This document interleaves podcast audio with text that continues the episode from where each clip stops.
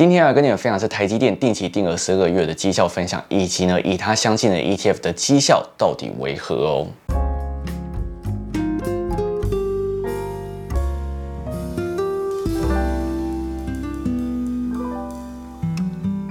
好，我是你，今天想来跟你们分享的是台积电定期定额一年的绩效分享。最近的台积电真的越来越多人在讨论了，今天呢就要来跟你们分享是我台积电定期定额一年来的绩效，并且之后呢会来跟你们一起分享有把台积电纳入成分股这些 ETF 里面，如果说一样定期定额的话，他们绩效到底为何？如果你有兴趣的话呢，你就继续看下去吧。因为在前阵子我收到一个台积电的鼓励通知书，那当然我还没有买到一整张，我目前还是以零股定期定额的部分来购买，所以呢我就想说，哎，顺便来拍一集来跟你们分享我定期定额一年来的绩效。那我相信大家对于台积电应该一点都不陌生，它就是所谓的护国神山。那我这边还是以一个非常简单的方式来跟你们介绍一下台积电这家公司。台积电呢在民国七十六年的时候成立，台积电有一个特色就是他们自己本身呢不生产以及不设计自有品牌的产品，他们呢最主要都是专注在生产客户提。供的晶片上面，以这种方式来确保他们不会跟客户他们产生竞争。台积电啊，也把它称之为全球半导体的霸主啊，一点都不为过。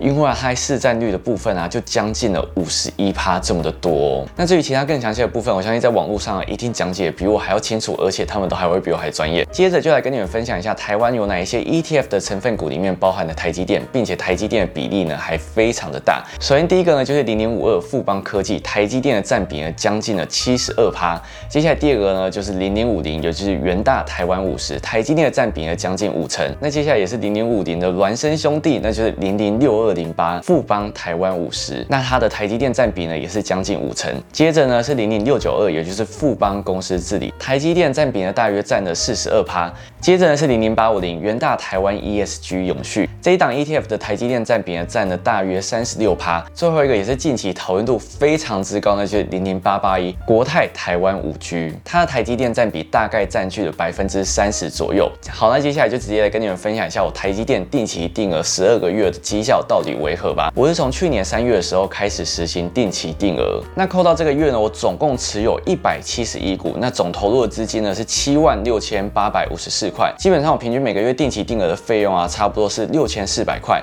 那我目前的均价呢是四百四十九元。而在于这次股利的部分，我总共有一百四十六股呢参与股利的配发。这一次呢是配二点五块，所以我领到了三百六十五元的现金股利。那在目前呢，台积电股价呢是六百一十七块，我定期定额台积电啊，目前的现值是十万五千零五十三块，所以呢，在损益上面，我是挣的两万八千一百九十九元，而在投报率的部分则是三十六点六九趴。不得不说啊，台积电在近一年的股价翻了将近快要一倍，那同时带动着台湾非常多档的 ETF，因为啊有很多档的 ETF，他们的成分股里面啊台积电又占据了非常大的比例。那接着呢要来跟你们分享是台积电与 ETF 定期定额相同时间并且相同费用，他们的绩效到底为何？定期定额时间是从二零二零年的三月扣到二零二一年的一月，并且会在每个月六号投入六千块的金额买进。首先在于台积电的部分，这几个月以来投入的金额是六万三千五百二十。一元买到股数呢是一百六十九股，而股价市值呢则是十万四千一百零四块，所以呢投报率是六十三点八九趴。接下来我们就依照台积电占比的比率来跟你们分享各家 ETF 他们的投报率到底为何。首先第一个部分呢是零零五六台湾科技的部分，台积电的占比啊将近了七成。那相同的时间以及相同扣款金额呢，我们总投入的金额是六万六千台币，那总持有的股数呢是八百四十七股，而最终的资产终值是十一万。万零两百零九块，在于损益的部分呢是正的四万四千两百零九元，所以你的总投报率啊是六十六点九八趴，其实真的算是蛮不错的哦。接下来是零零五零元大台湾五十的部分，台积电占比呢将近五成。总投资的成本呢是六万六千块，那资产终值呢是九万六千一百四十元，在损益的部分则是正的三万零一百四十块，而在于投报率的部分呢则是四十五点六七趴。那接下来下一个部分就是零零六二零八，就是富邦台湾五十，那它的台积电占比呢一样是将近五成。那我们的总投入成本呢一样是六万六千块，那资产终值呢则是九万六千五百九十六，而在于损益的部分则是正的三万零五百九十六。块，